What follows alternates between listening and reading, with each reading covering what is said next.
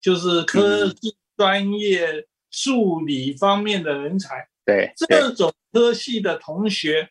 呃，显然不需要我和群人提供建议吧？对，没错，没错。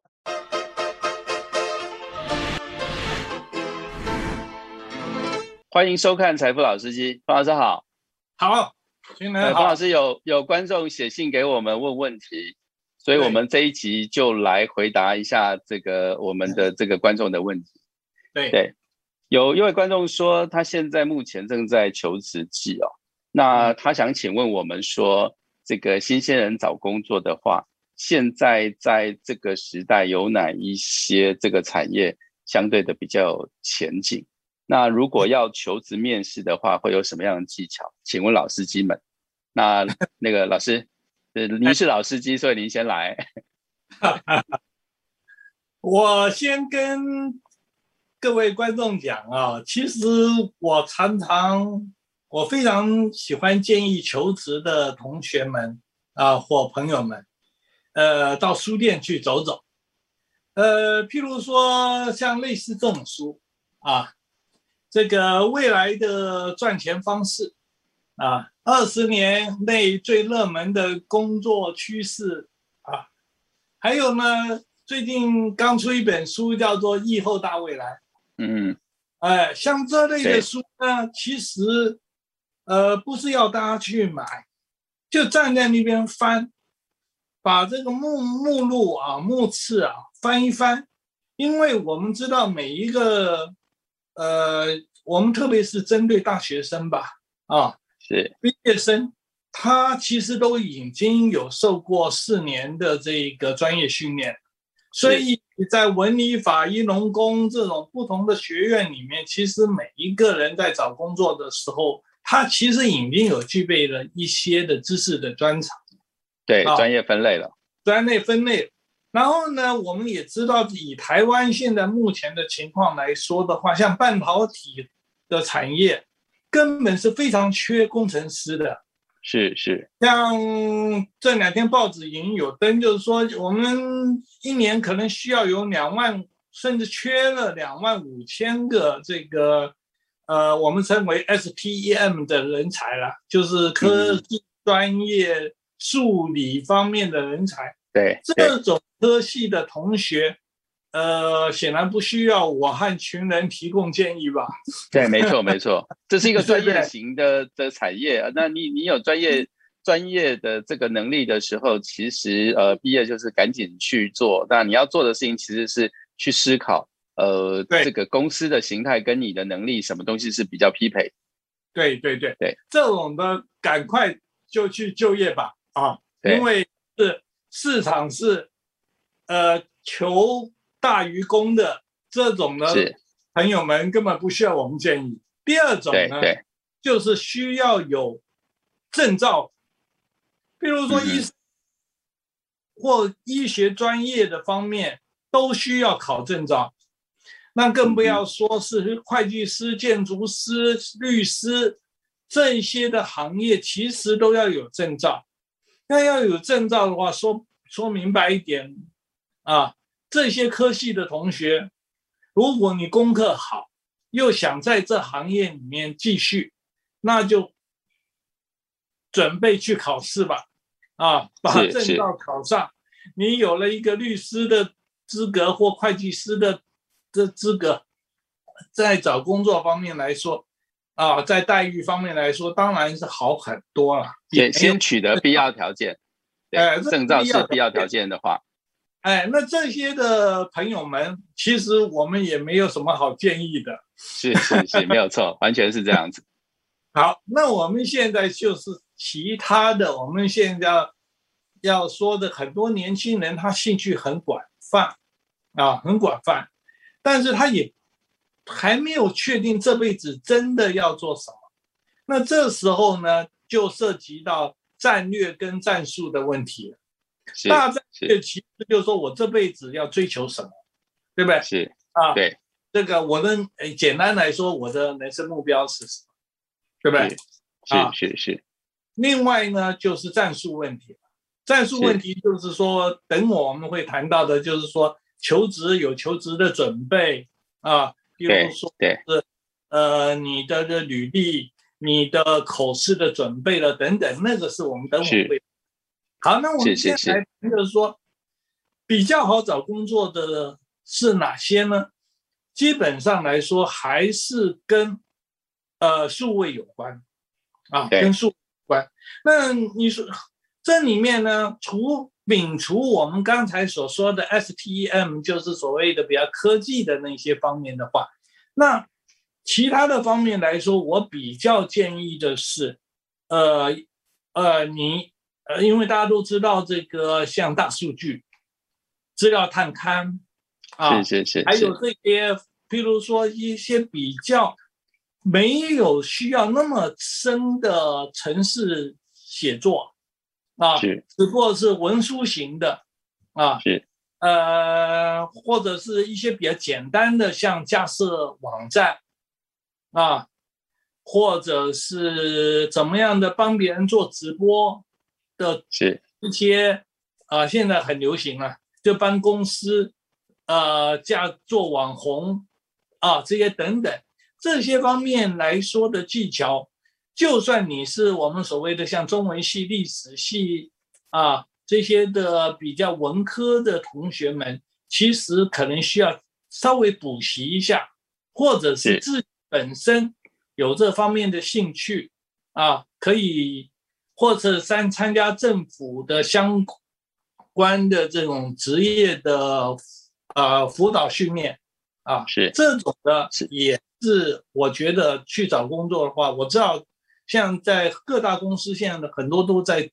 都特别疫情啊。老老师，老师讲的很好哦，就说现在刚刚讲的，如果你是已经在你呃大学这个阶段，呃这个呃很清楚的专业科目已经学养成了，特别是理工组或者是说呃需要证照之类的专业的这个部分，大概就是朝着你既定的方向走。那因为老师跟我都算是这个呃文科生。那文科生基本上我们学的是比较通才，所以我们刚刚老师讲的，你讲的那个大战略，那个 John Gaddis 他说的，那战略的逻辑就是先把你的目标跟你的能力都审查清楚，然后呢，只要在这个目标跟能力里头能平衡，那就是你很清楚具体的这个战略。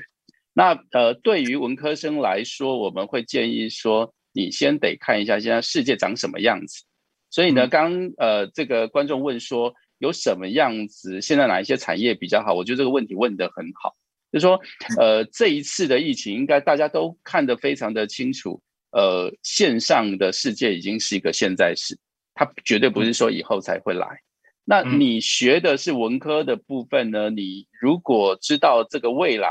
是这个线上的部分，那么呃。其实不是只有理科生才能去做所谓的线上产业，比如说线上产业需要行销，需要有创意，那么需要有客服，那么这一些东西呢，甚至是有一些美编或者是线上的小编这些东西呢，其实在现在的这个社会里面，很容易就可以在社会的这个呃去获得这一些知识，那么你自己自学，你斜杠一下，应该都很快就能够达成。那这个是我们这个跟方老师非常非常建议的部分哦。那当然，如果你希望学的更专业一点，比如说你需要大数据的这件事情，那对不起，你就回你就必须得回到能力的本身。你本身先要有这样的能力，你才有办法让别人录取你嘛。你因为呃，这个企业不是慈善单位，说啊，这个你录取我以后，我慢慢再学这件事情，就有一点点。有有一点点这个占人家的便宜，别人也不是这个都是都是不挑的，所以呃，现在这个产业上面，老师刚刚讲的部分就是呃，服务型的产业它是一直存一直存在的，只是它现在的方式用一个不一样的的方式来来作业，所以线上的相关的产业它其实正在扩大中，目前为的位置也都在这样的状况之下。那如果你想要这个。去做工程师，那你就要有在能力上面去去获得，那你才有办法达到这样的目标。那这一件事情呢，我是建议，因为我们不是呃认识每一个观众，我们没有办法对每一个观众做做很具体个人化的建议。但我们刚刚老彭老师的这个部分，相信呃，各位观众可以好好的去思考一下，你想要这个的目标要达成什么部分，那么赶紧去把你的能力去协调一下，然后洪老师，我们再回到刚刚那个战略的位置之后，再下来就是战术，也就是说，这个怎么样子来去做求职，我们面试的时候有什么样的技巧？老师给我们一些想法。在我们那个新闻传播这业这个行业里面，比较特别的就是说，很多同学往往在大三、大四的时候就已经去做工读生，是啊，等于算做见习或实习。对，那这方面来说，我觉得是非常好，就是说特别至少差不多要在大学四年级的话，应该就是。应该就是要就业了，因为大四的现在大学来说的话，必修学分常常都已经到了八个，甚至六个，那其他他就可以毕业了。所以他一个礼拜其实到学校一两天就可以，那其他时间做什么？其实就是要就业了，就要准备就业。那这个准备就业就是不应该追求的是。呃，攻读的每一个小时多赚几块钱，而应该是说将来能够无缝接轨的，说因为你你在那产业表现的好，譬如说你在公关公司、你在广告公司，你表现的好，然后你就很容易啊，在一毕业就自然的就被 recruit 到这公司里面了，就变成正人员了。这种在我们的新闻传播这产业里面是蛮普遍的。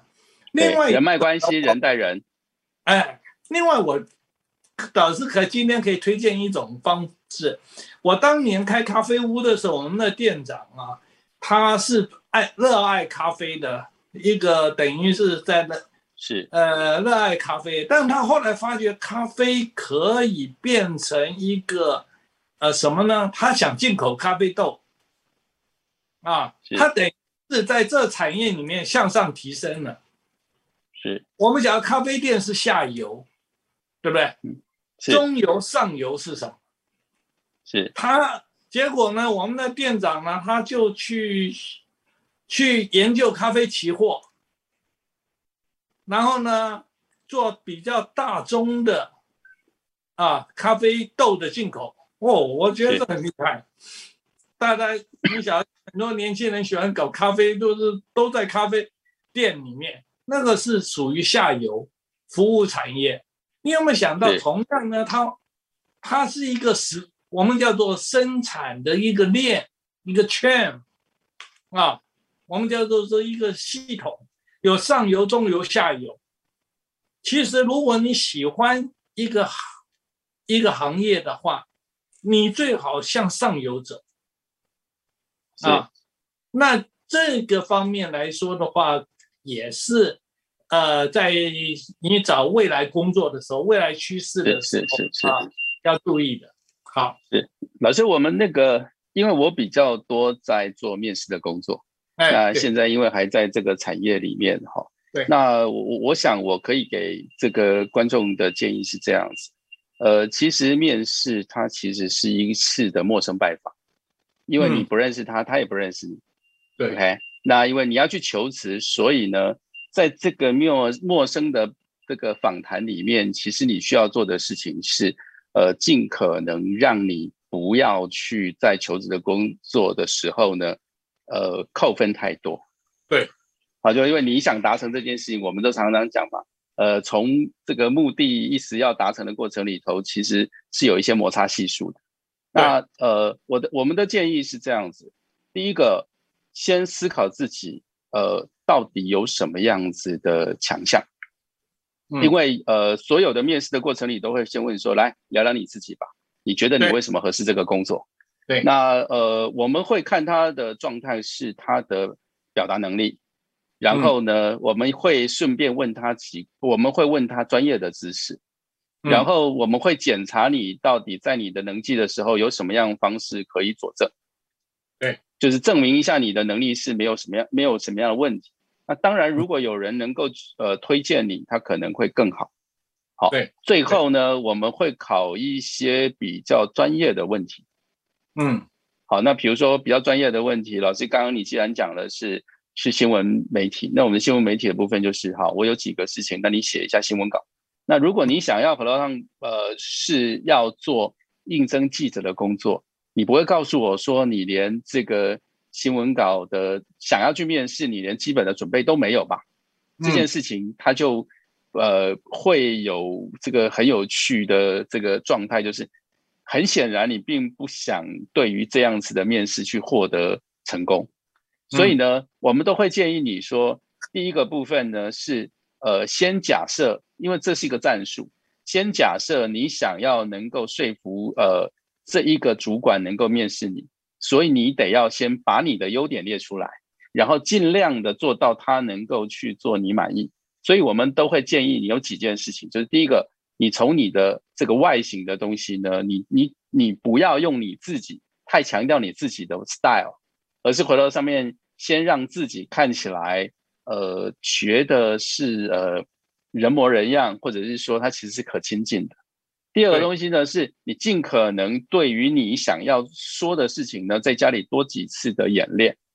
嗯，那么。呃，你想要了解这个，你想要得到这个工作，你对于这个公司的状况，跟你对于这个公司该要做的呃应征的工作，跟你想跟你要表达说你有得到这样的能力的东西，麻烦在家里多看几次。我会这样说的部分是，我们真的看到很多的求职者是一问三不知。呃，对于我们来说，我们都很想问他说，你干嘛浪费我的时间？因为你根本不知道你要为什么要得来。对对，那这样的东西就没有人会那部分。然后最后一个最后一个状态是，你得要去表现表现自己，呃，不是个人主义，而是你能够跟团队一起共同合作。嗯，我会这么样讲的部分，就是现在的求职者已经都快要快要到零零后了。对，所以现在呃，就九就是这个九零后跟零零初的这个小朋友，有些时候他们考虑的是自己。那当然，这个人不为己，天诛地灭。可是 总得要，总得要回头上面告诉别人，因为这是个我我们一直在讲，工作其实是一个交易。你想要去赚取薪水，但别人是想要用你的能力来或者让帮公司去增加它的效益或把事情完成。你必须证明你有这样的能力。那是就算你想要演戏，就算你你想不知你不知道这样的东西，你不是这么专业。你总要表达你这样子的热忱，所以呢，在如果你们要在求职的过程里头，麻烦你可以找一些这个现在目前正在工作的朋友，比较资深的朋友，然后来去多演练几次，让别人觉得嗯这件事情这样可以，而不是表达自我。我我觉得我们现在很多的 很多的小朋友在这个过程里头常常有这样的状况，这件事情呢。就是你的目的跟目你的你的你想要达成的目的跟你表现出来行为完全脱钩，这样的东西，我想你就很难能够达成。好，那我再进一步的，就我是经常在，因为我们在学校嘛，也要经常聘新老师啦或新的职员。以我们的经验啊，有两点啊，我也可以补充这个黄董的，就是是第一个就是。你不要以为就是说啊，面试完了，他就会决定录取不录取。现在其实常常他会做这个我们所谓人资啊，这 HR 他会做两件，这点我特别要强调。第一个会打电话或者去问你上一个工作，对，如果你是学生的话，他甚至会问学校，哎。就会打到那系办公室，都会去问，呃，他功课好不好啦？他在学校有没有什么特别杰出表现啦？或者是有没有特别的状况？这一点是是，哎，所以为因为我们台湾啊，大家都不太相信推荐信，